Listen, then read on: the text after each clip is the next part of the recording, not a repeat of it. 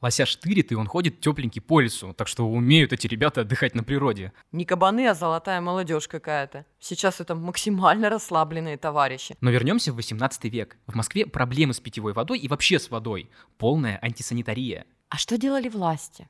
А власти просто свалили из города. Генерал-губернатор покинул чат. Привет, это «Путь-дорога» — подкаст о том, как любое путешествие наполняется смыслом, если покопаться в истории и настроиться на приключения. Я Герман Иванов. Я Лена Твердая. Всем привет. Спасибо вам за ваши лайки.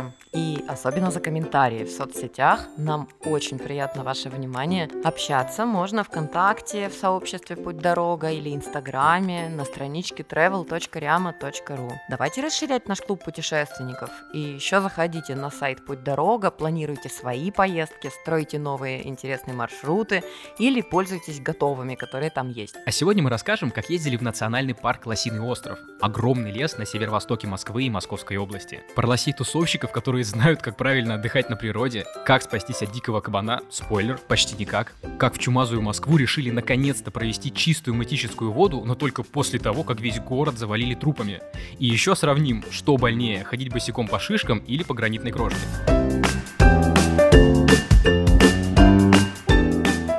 Лосиный остров такой огромный и столько разных маршрутов включает, что мы сразу хотим предупредить, сегодняшний рассказ будет такой немножко похожий на лоскутное одеяло. И про животных расскажем, и историю Москвы затронем, и еще поделимся впечатлениями о новом аттракционе «Босоногая тропа», который открыли в парке этим летом. Национальный парк Лосиный остров очень большой, почти 13 тысяч гектаров.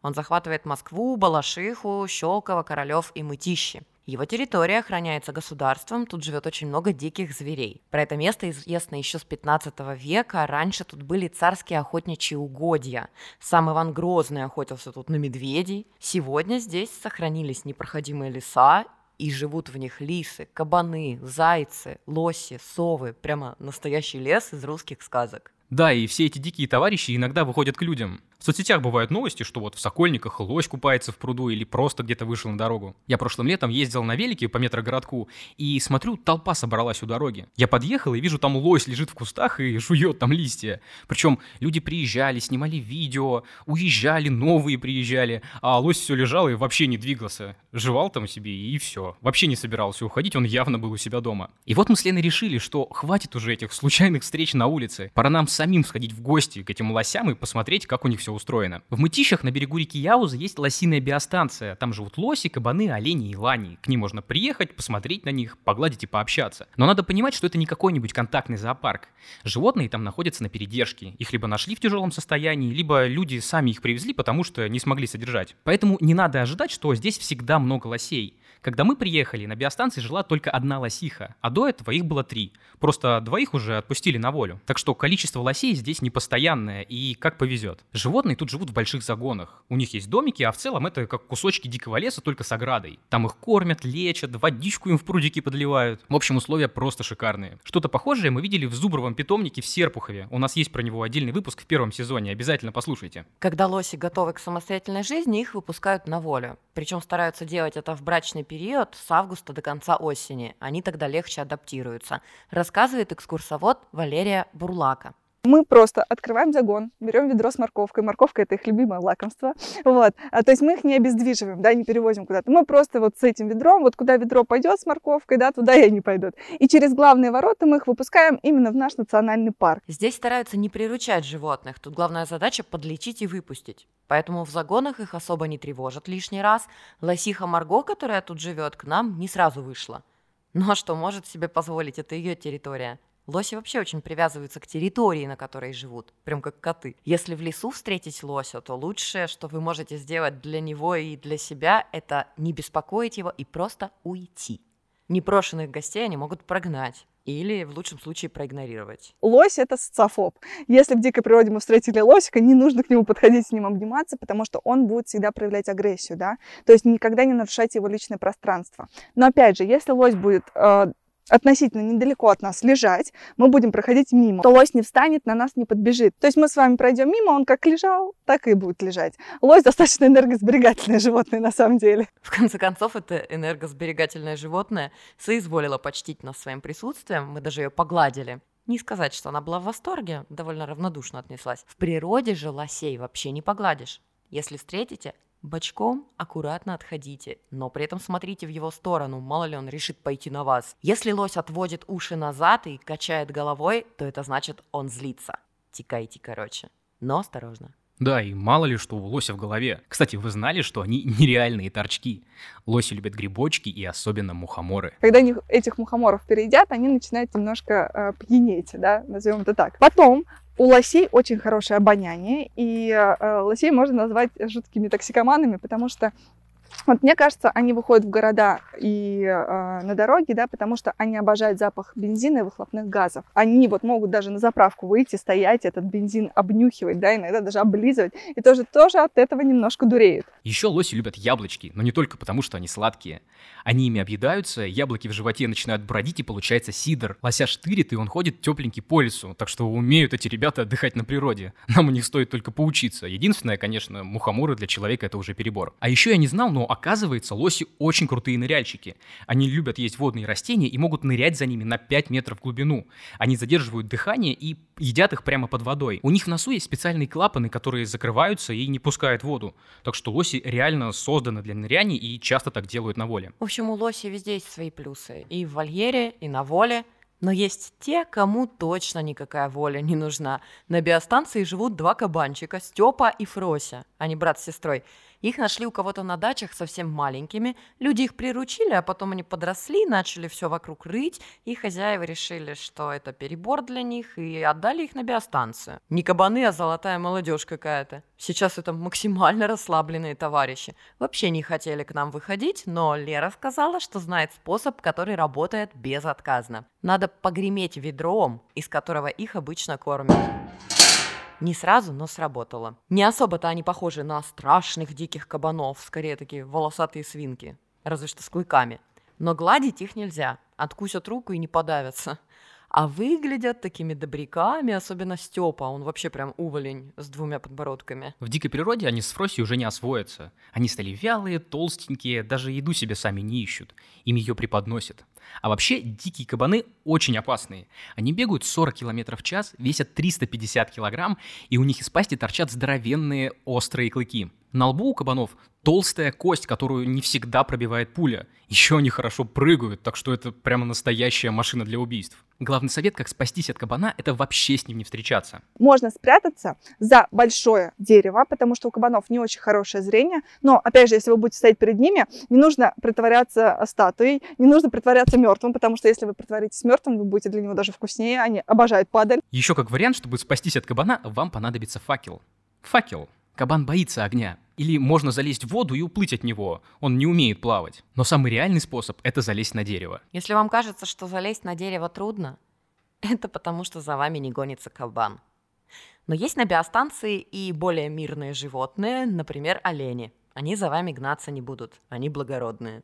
Благородные олени еще по-другому называются моралы, и там их целая семья. Их тоже можно позвать к забору, они придут туда, чтобы поесть, и можно успеть их погладить.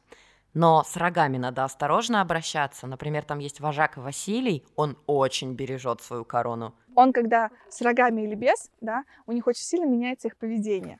И вот Василий, почему мне кажется, он Василий, потому что а, у него, знаете, он когда с рогами, ты к нему прикоснуться не можешь, да, он на тебя смотрит свысока, он такой, не подходи ко мне, я с тобой не буду общаться, да, ты не из моего высшего общества, вот, а как только он свои рога сбрасывает, он такой, Лера, ну что ты начинаешь, мы же с тобой так хорошо общались, давай дружить. И еще на биостанции отдельно живет целое стадо пятнистых дальневосточных оленей.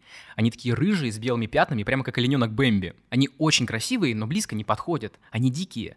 У Валеры есть специальная смотровая вышка, чтобы можно было их разглядеть. И если приглядеться, то можно увидеть, как в стаде прячутся маленькие оленята. Они очень милые, как в мультике. Нам удалось их пофоткать и посмотреть фотографии вы можете у нас на сайте Путь Дорога или в Инстаграме. Раньше пятнистые дальневосточные олени были краснокнижными. Их специально завезли в Лосиный остров в 70-х годах, чтобы увеличить их популяцию. В итоге они очень хорошо прижились и полностью восстановились. Сейчас в наших лесах есть реальный шанс их встретить. Не знаю, правда, насколько легко, все-таки Лосиный остров очень большой. Мы побывали на биостанции, а потом съездили в другую часть национального парка. Для этого пришлось вернуться на Ярославское шоссе и минут 10 на машине до водопроводной аллеи. Для чего мы туда поехали? Посмотреть на Мытищинский водопровод. Что за странный выбор? А он интересный. И вот чем. Это первый московский водопровод, построенный еще при Екатерине II. А Мытищинская водозаборная станция построена в XIX веке и до сих пор действует, рассказывает экскурсовод Оксана Ермишина. Здесь в начале XVIII века произошло чудо. Вот был такой же жаркий день, и вдруг сгустились тучи, началась буря, молнии стали бить в землю, и одна молния ударила в землю и забил источник чистой, очень вкусной воды. Причем высота источника была около трех метров. Мы побывали на месте, где это чудо случилось. Если в мытищах идти по водопроводной аллее, а потом перейти на лесную тропинку, то можно дойти до места, которое называется Громовой колодец. Сейчас там нет никакого колодца, просто стоит белый памятный крест, и на нем написано, что он установлен в 2019 году в честь 215-летия Мытищинского водопровода. Но вернемся в 18 век. В Москве проблемы с питьевой водой и вообще с водой. Полная антисанитария. Во-первых, со времен Петра I в Москве росло производство, и воду в реках активно использовали для технических нужд. Чище она от этого не становилась. Плюс никакой канализации не было, и все отходы сливали туда же, в реки. И так было до конца 19 века. Жесть, конечно. В те времена была специальная профессия с очень гордым названием – золотарь. По сути, это были осенизаторы. Ночью все отходы грузили на телеги и вывозили куда-нибудь подальше. Гелеровский в книге «Москва и москвичи» писал «В темноте тащится ночной благоуханный обоз. Между бочкой и лошадью на телеге устроено веревочное сиденье, на котором дремлет золотарь. Причем тут золото и почему он золотарь? Есть несколько версий. Во-первых, их так могли называть из-за уважения. Профессия была очень нужная и полезная. Не парашниками же их называть. Хотя Владимир Даль именно так их и называл. При желании мы можем много вариантов придумывать, и наверняка их придумывали, но в итоге остановились на золотаре. А отходы, которые он вывозил, называли ночным золотом. И, кстати, из золотари были вполне золотые ребята. Они получали за свою работу очень хорошие деньги. В общем-то, вся эта система с вывозом отходов была не фонтан. Во всяком случае, властям такой фонтан не нравился. Но долго все оставалось по-прежнему. Все нечистоты оказывались в реке, в колодцах. Тем более золотарям надо деньги платить. Куда проще и выгоднее тайком слить всякую дрянь в ближайший пруд. Это бесплатно. В общем, с чистой и тем более питьевой водой в Москве были большие проблемы, но власти все тянули. И тут пришла беда. В 1770 году в России началась эпидемия чумы. Страшная болезнь. Пришла из Молдавии, у нас там были войска, шла русско-турецкая война. И так вместе с возвращающимися солдатами чума попала в Россию. Поначалу никто не воспринимал ее всерьез. Ну, подумаешь, в Московском военном госпитале 27 человек было, из которых 22 умерли. Это же обычный тиф у них, ничего такого опасного. Потом врачи, которые сказали, что болезнь не опасная, тоже стали умирать. Только некоторые доктора забили тревогу, но им сказали, не сейте панику тут. Но госпиталь изолировали на всякий случай, и бараки, где были заболевшие, сожгли, но было уже поздно. В Москве уже вторая крупная вспышка, на этот раз в Большом Суконном дворе, за Москворечье. Хозяева не хотели останавливать производство, это же большая потеря выгоды. Полиция сообщала, что на Большом Суконном дворе, за Москвою рекою, у каменного мосту люди часто умирают, а иногда в ночное время погребаются. С фабрики больных вывезли в окрестные монастыри. Супер идея, конечно. А здоровых в специальный дом посреди поля закрепили за этим домом лекаря и здание оцепили караулом. Но пока чиновники мешкали, около двух тысяч рабочих уже успели разбежаться. А московские власти по-прежнему отказывались верить, что дела плохи. Московский главнокомандующий Петр Салтыков слишком поздно ввел карантин и изоляторы – к тому же горожане не очень-то доверяли докторам, они же там все иностранцы, чего от них ждать хорошего. И, конечно, москвичей пугало, что из карантина никто не возвращается живым. Понятно же, что что-то там с ними делают нехорошее. Кстати, как вы думаете, лечили заболевших? Это было чистое творчество. Все, что могли предложить врачи, в основном сводилось к тому, чтобы посильнее пропотеть, а потом помыться. Еще можно было выпить рвотного средства, и считалось, что помогает вода с уксусом или квас. Один доктор даже предлагал привязать голове ржаной хлеб с уксусом или квасом. Круто, конечно, но это никак не помогало. У Екатерины тоже были свои идеи, как лечить чуму. Она приказала графу Салтыкову взять несколько человек из своих безнадежно зараженных, поместить их в сухом и холодном месте, поить холодной водой с уксусом и натирать льдом два раза в день. И она написала Салтыкову, «Никому не говорите про эти опыты и через несколько времени уведомьте меня, что окажется. И, естественно, оказалось, что эта пытка холодом никак не помогла. А потом в какой-то момент Салтыков решил, что опасность миновала и отменил все карантинные меры. Он писал в Петербург отчеты, что вот все хорошо и эпидемия отступила. Но он поторопился. В сентябре 1771 года уже почти год после начала эпидемии в Москве умирали больше 800 человек в сутки. И это только официально. А сколько хоронили тайно, неизвестно. Да еще просто по улицам лежали мертвецы. Горожане пытались скрывать больных и умерших. Они не хотели в карантин и не хотели покидать свои дома. Тела хоронили тайно в огородах или выбрасывали на соседнюю улицу. По Москве ходили жуткие люди в костюмах, пропитанных смолой и дегтем. Они носили маски с прорезями для глаз и рта. Их называли мортусы. Это были заключенные, приговоренные к смерти или пожизненной каторге. Их заставляли убирать тела. Они собирали трупы длинными крюками, складывали их на повозки и вывозили за город. Простых людей хоронили в братских могилах, а дворян — на кладбищах при монастырях. На улицах жгли костры из навоза и можжевельника, считалось, что это очистит воздух. И по всей Москве звонили колокола. А что делали власти? А власти просто свалили из города. Во главе с градоначальником Петром Салтыковым. Он так посмотрел на всю эту картину и, о, ребята, это без меня. И сбежал в свою усадьбу в Марфино. Генерал-губернатор покинул чат. А в Москве напряжение росло. Из-за карантинных мер закрывали торговые и ремесленные лавки. Горожане маялись от безделья, беднели. Обстановочка была угнетающая. Люди начали распускать сплетни, что это турки и поляки подкупили врачей, чтобы те травили русских. Стали избивать докторов. Казалось, хуже некуда. Но тут кто-то пустил слух, что на Китай-городе есть боголюбская икона Божьей Матери, которая исцеляет. У Варварских ворот, где находилась икона, стал толпиться народ. Это усилило распространение инфекции. Архиепископ Амвросий велел убрать икону и спрятать, а вместе с ней убрать чашу с пожертвованиями, Пришли посыльные за иконой. На глазах у толпы. Никому ничего не объяснили, чашу взяли. И тут кто-то крикнул «Богородицу грабят!» И понеслось. Толпа заволновалась, люди начали все громить. Разграбили чудов монастырь в Кремле. Нашли там вино, перепились. А на следующий день ворвались в Донской монастырь, заходили в карантинные больницы, отпускали на волю всех больных. Архиепископа Амвросия убили.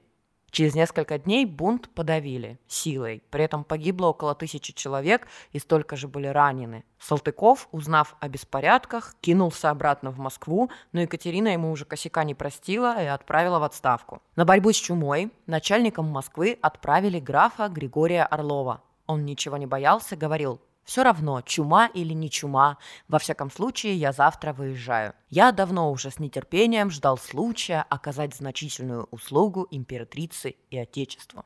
Бесстрашный патриот, короче. Он пригласил врачей, эпидемиологов, открыл специальные чумные больницы, боролся с мародерством в городе. Дома, в которых была чума, заколачивали досками, на воротах рисовали красные кресты. Тех, кто пытался разграбить эти брошенные дома, казнили на месте. Тем, кто скрывал умерших, грозила пожизненная каторга. Чтобы люди не боялись карантинных домов, Орлов обещал всем при выписке выдать новую одежду и пособие.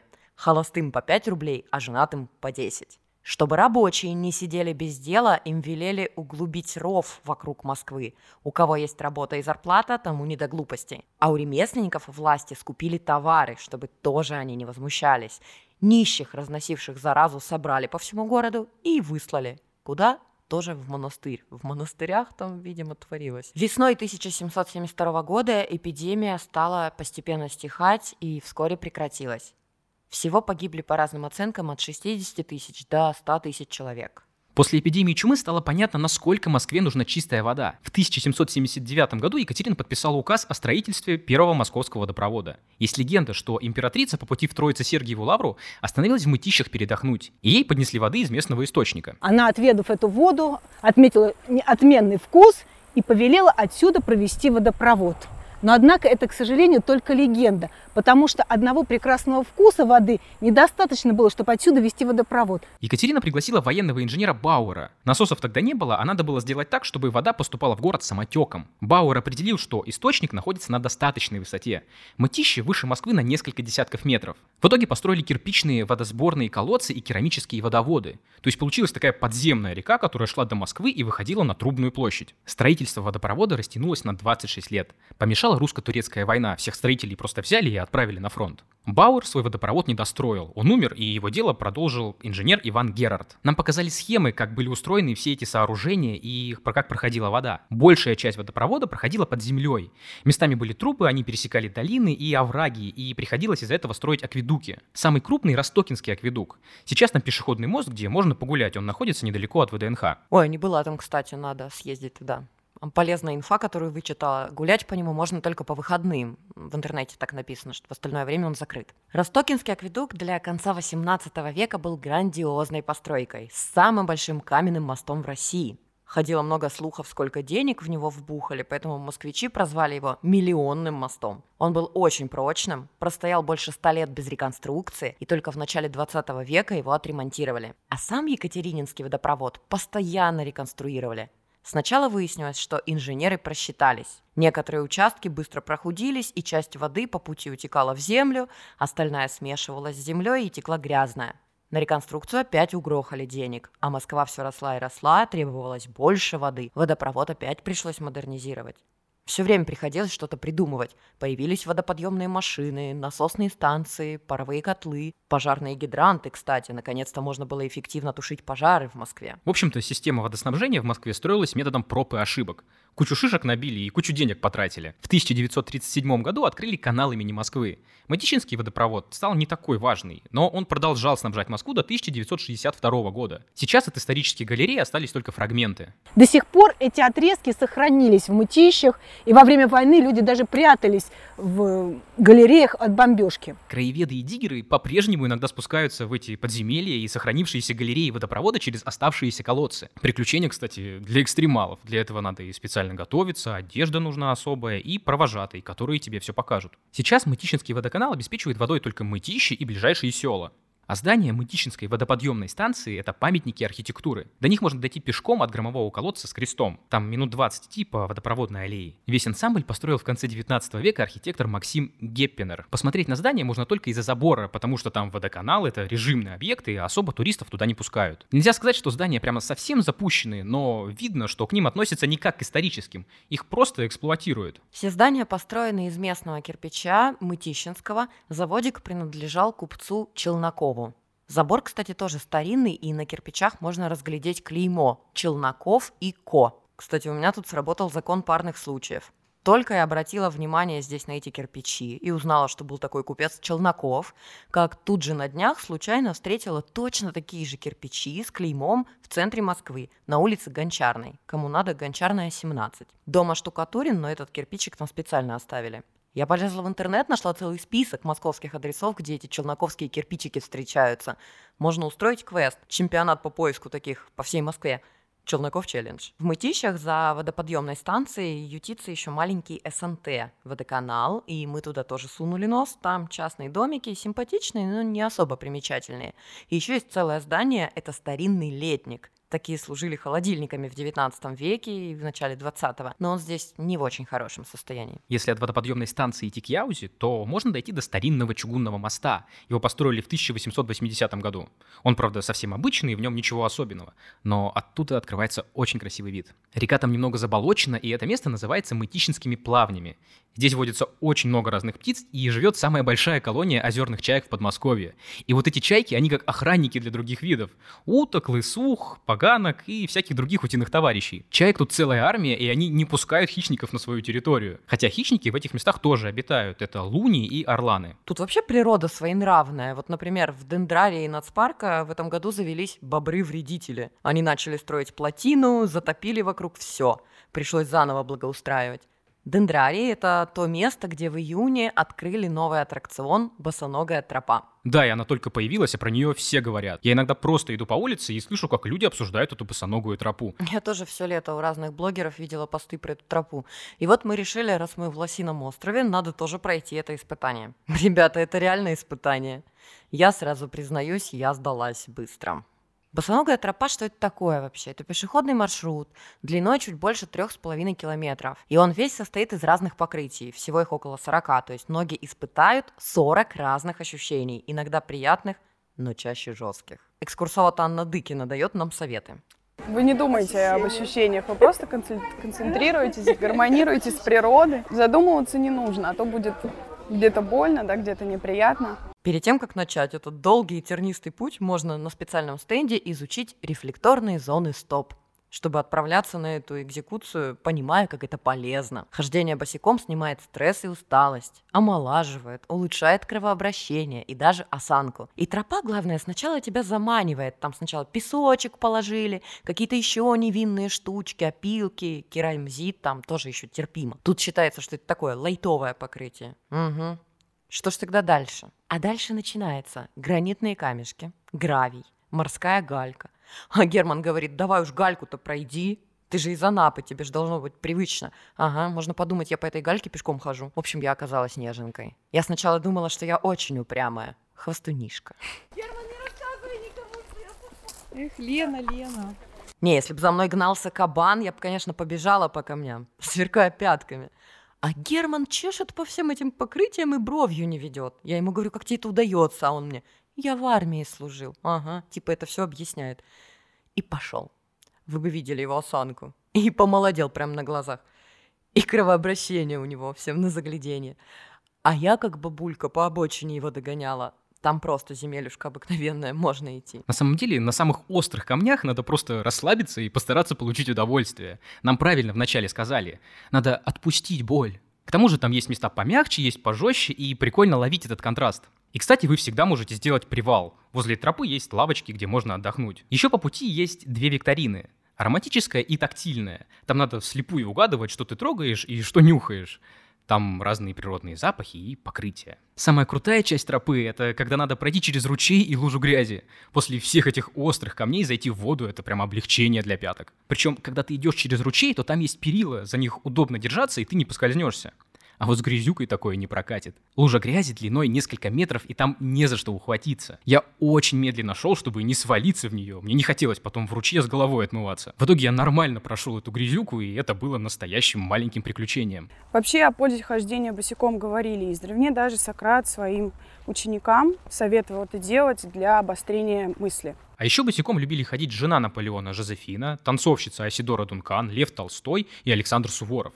Кстати, есть даже специальный праздник – День хождения босиком. Его отмечают 26 мая, а здесь, на босоногой тропе, праздник каждый день. Добраться до Дендрария с босоногой тропой из Москвы можно на автобусе от станции метро Щелковская. Там не очень долго ехать, особенно если без пробок. До Лосиной биостанции ходит автобус от станции МЦК Ростокина. От остановки надо будет еще немножко прогуляться до ворот. Взрослый билет на босоногую тропу стоит 500 рублей, а детский 400. Экскурсия про Екатерининский водопровод стоит столько же. По Лосиной биостанции экскурсия стоит 600 рублей для взрослых и 400 для детей. В выходной день все цены на 100 рублей дороже. Все подробности вы можете узнать на сайте Лосиного острова. У них там много разных программ, маршрутов и есть мастер-классы и квесты для детей. Поесть в Лосином острове негде, имейте в виду, берите с собой. Правда, если будете брать экскурсию по водопроводу, можно остаться на чаепитие в небольшом деревянном домике экоцентра. Это будет символично, ведь самый вкусный чай получается из чистой питьевой воды, причем воды, у которой есть интересная история. И на этом мы заканчиваем наш выпуск. Это был подкаст «Путь дорога». Подписывайтесь на нас в Яндекс Музыке, Кастбоксе, Google подкастах. Свои комментарии вы можете оставить в Apple подкастах и во Вконтакте. И, пожалуйста, рассказывайте про нас своим друзьям. Например, вы можете сделать репосты в сторис. И еще можете узнать, как интересно провести самим время в Подмосковье. Для этого надо зайти на сайт «Путь дорога» travel.riama.ru. Если вы решите предложить нам свои идеи для поездок и обсудить с нами интересные маршруты или вопросы сотрудничества, пишите на почту подкаст собакариама.ру. На этом мы прощаемся. Я Лена Твердая. А я Герман Иванов. Всем пока. Пока-пока.